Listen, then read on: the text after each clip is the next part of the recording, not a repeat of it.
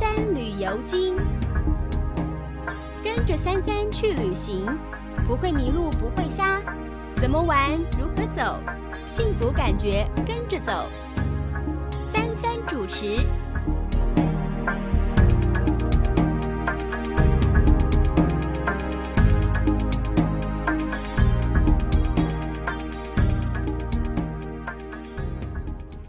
听众朋友，您早！您现在所收听的节目是德州中文台 AM 一零五零三三旅游经的节目，欢迎听众朋友的收听。大家早上好，我是三三。今天做客我们的节目，依旧是我们大家的好朋友休士顿旅游局专员 Leo 来到我们节目当中。Leo，您早。嘿，艾尔嫂，朋友们，大家早！哇，我们两个今天都好像很有精神的感觉。其实我今天不是那么有精神。其实我们今天有很多这个新的在旅游上面以及旅游资讯上面一些要东西要跟大家分享，对、啊，而且都是重磅的好消息，对不对？大事发生了，大事发生了，大事发生了，就在昨天的夜里头。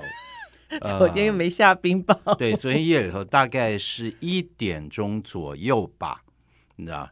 那这个中国那边宣布了，就是他们开放国际旅游，那就是换句话说，大陆的这个团还有这个机加酒都重新开放。那美国是在开放的范围里面。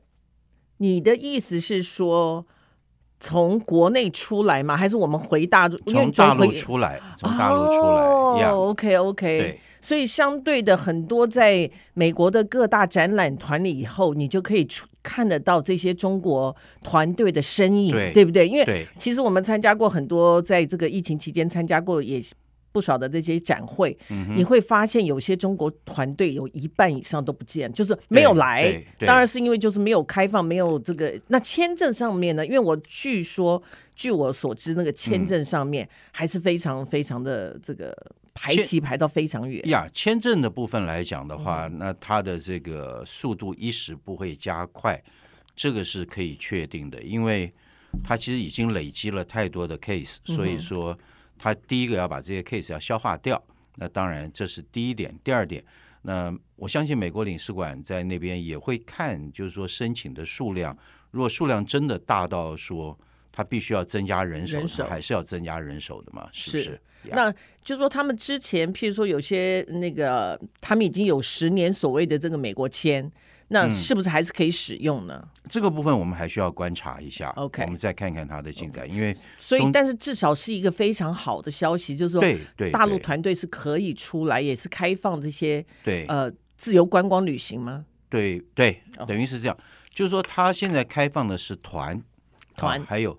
可是很有趣的，就是另外他他也开放机加酒，就是我们讲机加酒就是机票加酒店，酒店。那既然他开放机加酒，那换句话说，FIT 就开放了啊，对不对？其实我觉得这是一个非常对我们非常好的消息。对，那一旦这个开放了以后，团开放 FIT 这个机加酒开放，有没有可能复航呢？就不知道了。我们当然希望他能够复航了，对不对？嗯、那可以为修顺的这个。旅客带来更多的方便，方便对，对，好。可是我们从这一件事情，我们来从另外一个角度看，就是我们可以这么说：COVID-19 终于正式的过去了，嗯，对不对？因为呃，我们可以看得到，在 COVID-19 这一段时间里面，中国大陆的确是采取一个比较谨慎、比较小心的一个呃措施，对不对？那 他们这个最早开始风控，然后完了以后。呃，对于这个染疫也做了非常谨慎的这个处理。嗯、那包括就是说，美国这边都已经开放了一年多了，呃，大陆现在开放，那表示说就是说，大陆已经看到这个数字，这个这个 COVID nineteen 是正式的过去了，嗯，是不是这样子？呀，我觉得是个好事，当然啊，是个好事。我觉得不管是对我们旅游业，还是对这些餐饮业，就是所有周边，其实也。这个是大环境，你知道吗？对，你有一个东西带动，就好像那个食物链一样，你周边的所有东西都会带动了，嗯、对不对？你的油、你的人力，你开放了以后，那航航管这些东西，全部的东西都开始启动了，多了就业机会啊！对呀、啊，对，对不对？就业机会，我觉得是最重要的，是、嗯，对不对？你想想看，我们休斯顿展馆，你可以在，尤其是你对于这个数字，可能应该是相当的。了解，在过去的三年疫情当中，展馆能够被人家定下来包下来做这个呃需要的时候，嗯，跟疫情之前应该是差很多。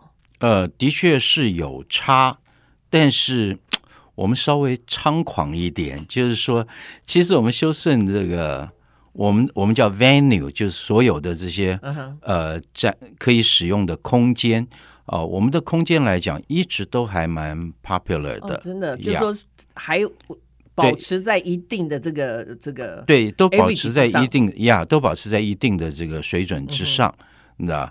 那这一点是我们还蛮以为以引以自豪，嗯，你知道？那当然就是说，呃，其实，在二零一九年，就是疫情前的时候，那时候我们休斯顿旅游局就已经有规划，就是说我们的这个会展中心跟会展区，我们要扩大。那时候早就已经有规划要扩大，只是说因为疫情开始了，然后完了以后，这个第一个缺工、缺缺料各方面东西。然后再加上就是说，因为疫情的关系，的确我们就是把我们的这个，就是说我们的能量维持在疫情前那个样子，那维持我们的 business，呃，那现在慢慢慢慢开放了，那我觉得大陆现在就是说在旅游方面开放的话，那换句话说，马上它在 business 各方面来讲的话，应该也都会有更大幅度的这个宽松。那这样子在未来。我相信，对于这个不管是建材各方面东西来讲，应该都有帮助。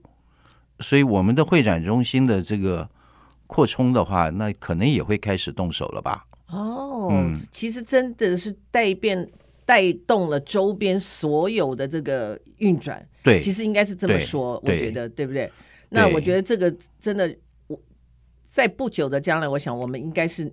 像今年的 OTC，嗯，石油展的时候，中国团队就真的少来了一半。是，你如果有去的话，你会你会发现啊，嗯，结果我我想在明年这个 OTC 石油展，其实我们中国团队算是占的是市场的四分之一到五分之一呀，对不对？对，我想明年应该是可以恢复正常了。我觉得应该会，我觉得应该会，甚至可能会更多吧。可能因为对啊，因为疫情好几年就停摆了，对对没有没有出来。我想等到这一旦把所有的经济条件带动到这个疫情之前的时候，我想大概所有团队都会回来了。呀，yeah, 其实从另另外一个角度，对另外一个角度来看，就是说，你看我们今年的这个天气哈，嗯、今年天气的变化的确是很大，对不对？你不要说天气了，啊、我们这边是热浪，这个对这个。警报，对，东岸有些地方是豪雨成灾，对，然后这个真的已经不是用，甚至甚至那边有严寒，对不对？对。可是你你从另外一个角度再去看的时候，你就发现，其实严寒来讲，或者说我们这边热暴来讲，它会造成一个什么东西，在能源上需求会变得更大，对不对？对。好，那电力需要供应的更多，煤。需要的更多，这个天然气需要更多，因为它要发更多的电。嗯、那这个东西它都会带动能源业，所以我相信明年的 OTC 可能不只是恢复正常而已，它可能会变得更规模会变更大，因为那个需求量升上升嘛，对，对不对？我们拭目以待，我们也期待。对对，我们我们继续看，因为我们现在正在过这个夏天。那今年冬天会是什么样？我们也都还不知道。对，现在对于这个天气，你真的是没有办法那个掌握啊！你真的是今天看这个地方好雨成灾，另外这个地方又是极寒冷冻，这个这个极极冻极极寒，我快要变成冷冻了，糟糕了！然后你看我们这个整个南部地区又是热浪。哎呦，我的天啊，天天都是三个 tri triple digit 的这个数字，是啊，是啊，真的就像你讲的，你你你越热，你的冷气就要开的越，就是你可能也许会觉得说，哦，可能晚上时间可以稍微降抬高一个一两度，但是因为太热了，你到了晚上以后，你这温度一直降不下来，很难呐、对不对？呀，呃。所以在这边的话，我我觉得我们也应该要呼吁一件事情，因为天气热，大家出门的时候，尤其呃，你每一天都要开车出门，对不对？嗯、那大家出门的时候，相对就要谨慎一点，要小心一点。第一，因为天气热，大家脾气都不都有点这个急躁一点、嗯、啊。那开车的话，保持一个平稳的心情，这很重要。第二，就是说车子状况、车况的这个检查，尤其是轮胎，因为轮胎的话，呃，如果说轮胎的胎纹薄啦或怎么样，嗯、那对这个开车的的安全度来讲，的确会有影响。嗯，你知道，因为天气热，你车子又开在这个。热的路面上，对，对，那你车胎里面的温度相对会提高，温度高的时候，它胎压会增加，增加，那对轮胎来讲，它的负担也重，所以大家还是要注意这些方面。利用你个人觉得，好像我、嗯、我我们我们两个人可能想法都不一样。我觉得你个人觉得，我们是不是必须要在，就是说，尤其是像你讲的这种这么炎热的夏天里面。如果当你自己的车子是两年到三年新，我想也还好。嗯、就说你会不会对于三年以上的新车，嗯、个人会不会在每一个月去做一次胎压？当然，现在的车子都会显示你，譬如说你哪一个车车，车压胎压漏了或者什么。对，那就是说在没有这个亮灯的情况之下，像有些人就是抱着侥幸的心理说：“哦，反正他不亮灯嘛，他亮灯了以后，我自然就会知道嘛。嗯”对。那我们是不是平常其实就要养成一个良好习惯？就是在这种时刻呢，去做一个，就是说很很快速的一个，就是自我的一个先判断，然后再去送场或做个检查。能够能够随时检查，这永远是一个好习惯，嗯、你知道？那呃，你记不记得在几集节目之前，我们曾经聊到，就是有一个充电宝，是是是，就是说那个它是一颗大电池，然后呃可以充电，可以也可以打气。那我在过去这两个星期里面，我曾经试过，嗯、你知道，我用那个那个充电宝去打气，哎，我发现它很快，而且很方便，是，你知道，因为在那个上面，它直接你就可以设定，就是说我车子要打多少磅，是，然后你把它往上一接，你一按，它就啪啪啪啪啪就打，对对对，打到那边它就停了，嗯哼，那非常方便的一个东西。那为什么大家不准备一个这样的一个？一个小的 device 是，对不对？这个真的是很方便，对啊，然后，尤其是对女生。不管男生女生，他都很方便。因为男生至少有那种感觉上，就好像很 handy，就很能够就是做这些事情的人。呃、不要不要用这种既定的思维去 看。可是女生，你知道，自然就会有一些女生是那种 哦，我什么都不会，我都不知道，然后连车灯亮了，然后她还说不知道为什么这个荧幕板上有一个东西突然亮起来。那亮的是什么灯呢？其实真的有的时候，女性的听众朋友，你们要大概学一学，因为至少知道那个是胎压的灯。嗯、对对，你知道吗？对，因为以前真的像现在的，因为车子的技术比较好，都会告诉你是因为什么原因它亮灯。对，那那当然有一些旧车可能还没有这个 function 的时候，嗯，你就自己要知道说你到底是什么东西亮了灯，你知道吗？那因为预防可以为你减少很多不必要的麻烦跟困扰。我们这么比喻好了，比如说你今天有一个重要的事情，你要赶一个时间，然后车子开出去了，你就在。车子开到这个半路上面，车子没胎没气了，嗯，对不对？前不八针后不着电，你知道？那你回家又又又有距离，你你往你要去的地方又还一段路，嗯，那你怎么办？嗯？对不对？那明明你是要赶一个时间，可是你因为没有去做这个检查，反而你可能会耽误这件事情。如果耽误的是重要事情呢？是是不是？再加上你很赶的时间出门，没有预留。这个路上会有状况的情况之下，对，对，所以说平常养成一个好习惯，检查一下。你比如说，你不一定说外面天气那么热，的确是很热，对不对？嗯、你等到这个太阳下差不多下山了，然后这个温度稍微降一点的时候，你到这个车子旁边，你去检查一下，是吧？检查完了回房间洗个澡，不是挺舒服的吗？是。然后明天出门也可以安安心心的出门。不过话讲回来，OK。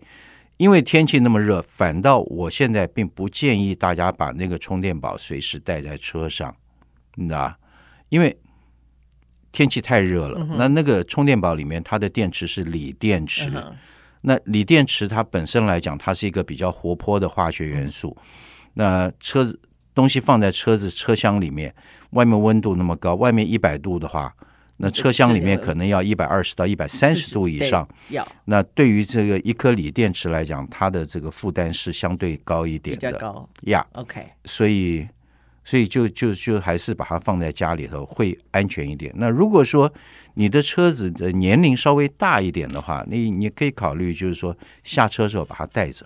哦、oh，OK，如果就是放在 garage 车库，或是放到家里面，如果你真的要出放家里面，不要放 garage 里面，garage 里面一样也热，对对对对。哇，这个好像我们在这边是不是要进一段广告休息一下，啊、喝口咖啡喘口气，我们再回到节目降。降降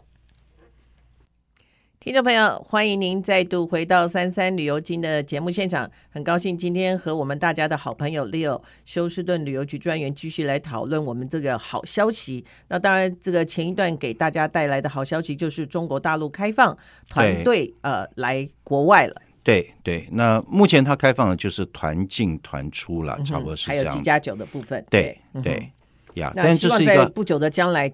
能够所有就完全开放了。呀，当然这是一个好的开始。是，嗯，那在这个上一段节目休息的时候，我们讲到这个车子多久需要自己去稍微的去呃稍微的看一看检查一下。那讲到了我们这个车上的小充电宝，因为我们曾经在几集前的节目也介绍过这种自动的呃充电器，还有这个打压器、打轮胎的这个东西。那讲到锂电子的东西，我们再给朋友。来可以啊，锂电池基本上来讲，我们刚刚说过，它是一个很活泼的化学元素。嗯、那大家在处理的时候要尽量小心。那它最怕的东西就怕摔。啊，你知道，你没事别摔它，嗯、哎，对它温柔一点，捧在手心上，哎，捧在手心上，对，你知道。那这个就在不久之前吧，曾经发生过一件事情，嗯、在这个荷兰的外海有一个这个大型的这个货柜轮起火烧起来了。你知道，那后来他们就追究，就是说这个为什么会起火，就就发现这个、嗯、这个货柜轮上装了很多这个汽车，它是一个运送汽车的一个，哦、这有一部分运送汽车的功能，就很多汽车在这个上面，然后再仔细往里头看的时候，就发现这个车这部船上面这一艘船上面有二十五部电动车。哦，那 Okay 然后起火的火源就是其中的一部电动车，从它的电池开始。所以，我们从某一个角度来讲，就是说电动车它的确是一个非常 advanced 的东西，那、嗯、哼但是在使用上面来讲的话，在过去就是说天气都正常，所以使用上非常方便，节能减碳。那可是在今年来说的话，这个温度的确是对电动车来讲。它的挑战性是高一点，你知道？那有一些电动车，它的底盘比较低，所以说当你开在路上的时候，因为开电动车真的很顺，而且很舒服，你知道？那你开那么顺、那么舒服的车的时候，有时候就忘了，就是说减速。那你在一些社区里面，它有那个 speed bump，是吧？那 speed bump 你碰到撞到的话，那刚好撞到就是底盘。那电动车的话，它的电池都放在底盘上面，放底下。那撞了以后对电池有没有影响？我们不知道，你知道？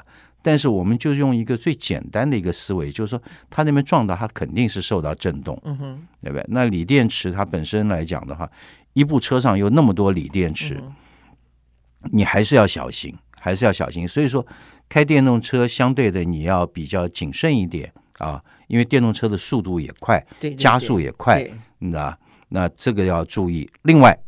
就是这个它电池的品质，还有好像特斯拉它有专门提醒你，就是说不要去这个洗车场洗它。那那车怎么洗啊？自己在家手洗嘛？找那种手洗的啊，哦，或者说就是不要透过那种机器对那种、哦、对那个机器洗车哦呀，所以所以在这个部分来讲的话，大家也都要特别注意，包括因为。这是刚好我一个朋友，他买了一部这个车，一个一个一个 Model Y，然后完了以后，他就跟我讲说，他车子放在家里面放了好几好久都没开，你知道他开回他原来的车，然后 Model Y 就放家里面好久没开。我说你为什么不开？他说因为上面都是灰尘，开出来很丢脸。那就洗一洗啊。那么热的天，你叫他怎么洗车啊？哦，对啊，我我曾经也就是有那个。自己在家有时候觉得天气还不错的时候，就自己在家洗一洗啊，你知道，顺便当运动嘛，嗯、你知道吗？里里外外擦干净，哇，自己觉得自己就好棒。可是我告诉你，今年夏天我还没有自己在家洗过车，千万不要，因为真的好热。对，千万不要，千万不要，今年夏天不要去做这样的尝试。可是你讲到这个电动车啊，就让我连带想到我，因为儿子在洛杉矶，所以他也是家里一台普通车，一台电动车。嗯，嗯，所以就让我想到，其实你知道吗？真的天气的关系，加州这个天气，为什么很多人向往加州的这个、嗯、这个？其实并天气对、啊，而是因为。住喜欢想要搬到加州，而并不是说因为加州的物价啦、生活条件啦或者环境啊，而是加州的天气真的很好。那只是给自己一个 excuse。真的，人家那种我我说儿子，你们那边很热吗？他说没有啊，早上大概就是八十几度。你知道八十几度对我们来讲，什么时候我们现在才有八十几度？一般连晚上对啊，半夜了都还没有八十几度。OK，你知道，而且再加上德州比较属于潮湿的，你知道吗？你真的觉得光是开车电动车这上面，就像你讲的这个热跟天气比较凉爽的地方，真的就有一点有一点区别了。是有区别，这是绝对的。你在不同的环境里面，然后另外一点，你刚刚也讲到，就是说热热来讲的话，我们会把冷气相对也开高一点，然后冷气的那个风扇的那个风速也会提高一点。那如果你开的是电动车的话，那你就要稍微注意，因为你用的也是车上的电。冷气用的也是车上的电，所以这个车子它的这个开车的距离可能就不会如他原来告诉你的那么远，所以你自己要记得要充电，哎，你别到时候没充电说啊，我这车应该可以跑三百迈，我昨天跑了一百迈，我剩下应该还有两百迈，那我今天就直接去 San Antonio 到 San Antonio 再充电，那我告诉你，你半路你就停下来了，对对对，除非你是开着窗子开。这种天如果开窗子开，我想你开也不用开到。可是问题是开着窗子开，那个风灌进来，那车子的这个，就是说它对于风速而造成车子的这个马力马力对影响就更大更大了。所以说，你没有没有一个妥协的办法。那你除非你关着窗子不开冷气，你受得了吗？对不对？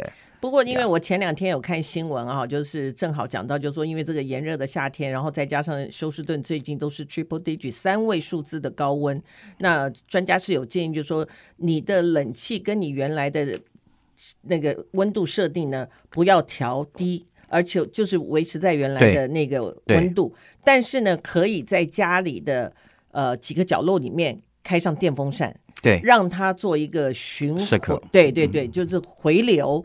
对、呃，反而能够保持在，就是说，因为天气越热，你就想降低两度。可是你要知道，从七十八降到七十六，它需要花很多时间。是，然后你又七十六以后又能够维持多久？对，所以他们就说，希望你能够一方面节省这个能源，对，把家里的电风扇，因为其实电风扇的电要不了太多。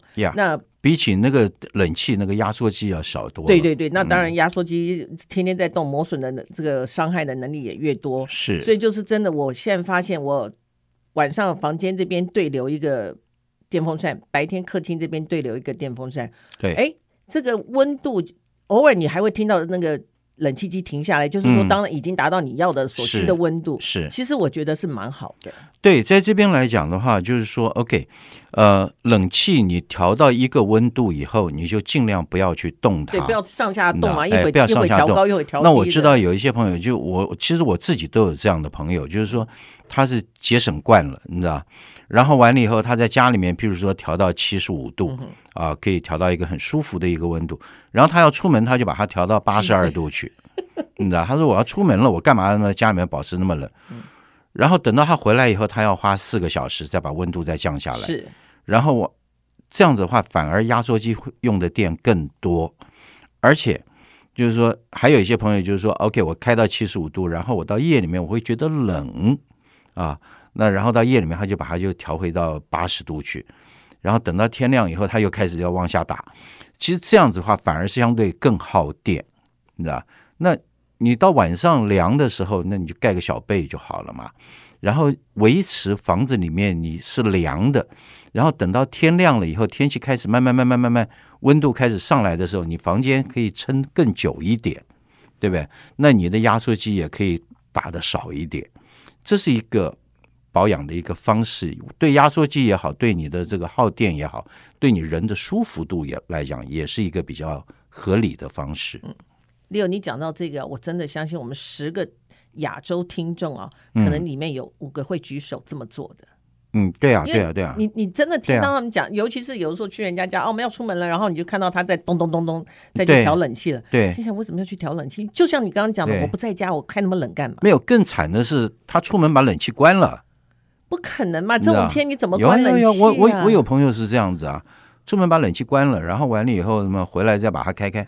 我一跟他讲，我说开玩笑，我说那个你要花多少时间呢？对，你在台湾在大陆，你说那那个是钢筋水泥的房子，你可以这么搞。对，这边木头房子你这么搞完了，你对你这就这样冷缩，包括你门可能有对呀，等会回来门可能都靠不起来了，因为它是木头建材嘛。对，而且因为。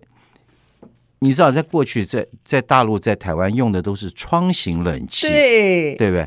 你只要进到那一个房间，把那个冷气开开，把那一个空间降温就好了。对，你知道，但是我们现在是中央冷气，这个不一样的概念。对，对这个这你讲的是很正确。你知道，我每次回亚洲的时候，这个亲朋好友说：“哎，你你住我家，你住我家。”然后那个朋友说：“嗯、哎，你来我家，你来我家。嗯”我都告诉他们。举双手，谢谢感恩。我喜欢住酒店，对，因为我真的很怕那，因为我们可能也许在美国生活习惯都是中央空调，你走到哪里全部中央空调，没有那种所谓的窗型冷气。对。然后你回到台湾，就是你在哪里的时候开哪里。对，你你你到客厅以后，那房间冷气就被那个那个阿姨给关掉了。对，然后等到你自己再进去的时候，就咚又开回来了。对，然后客厅冷气又关掉了。对，你知道就在那个你来我往关啊开啊关啊开。我觉得有的时候，但当然因为这个风俗民情不一样，这个每个每个地方环境不一样，建筑不一样。对，所以当然就可能，其实我觉得台湾人真的很省电。我。呃，省电是一个好事情，是是是一个好事情，是好事，你知道是好习惯。那当然，就是如果我们在冷气这一部分来讲，因为窗型冷气本来就这么回事，你知道，那也就是大家也就慢慢慢慢习惯了，也就这么做。那包括你讲住酒店，我这我就前一趟回台湾的时候，那他们很好心帮我升等了一我的房间，在一个 Junior Suite，嗯哼，呃。我就很舒服的在那个房间里面，结果后来我发现我在那个房间很痛苦。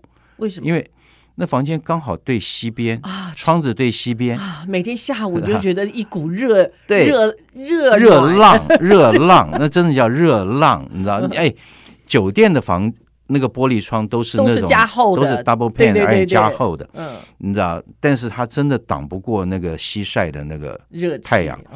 所以我在台北出差的那一个星期里面，基本上我的房间就没开过窗帘，所以我就在一个黑黑的房间待了一个礼拜。那不行，因为我个人喜欢那早上起来就窗帘一开，然后这个对这种看看外面，然后看看太阳，感受一下。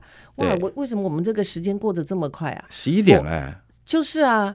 好啦，那就该说拜拜了。哦，那又要等到我们下两个礼拜以后，下次再说吧。下次再、嗯、再跟听众朋友聊一些，说不定那时候天气凉了，我们又会带来好的消息。嗯，OK，谢谢听众朋友的收听，也谢谢 Leo 的参与。我们下一次空中再会，拜拜，拜拜。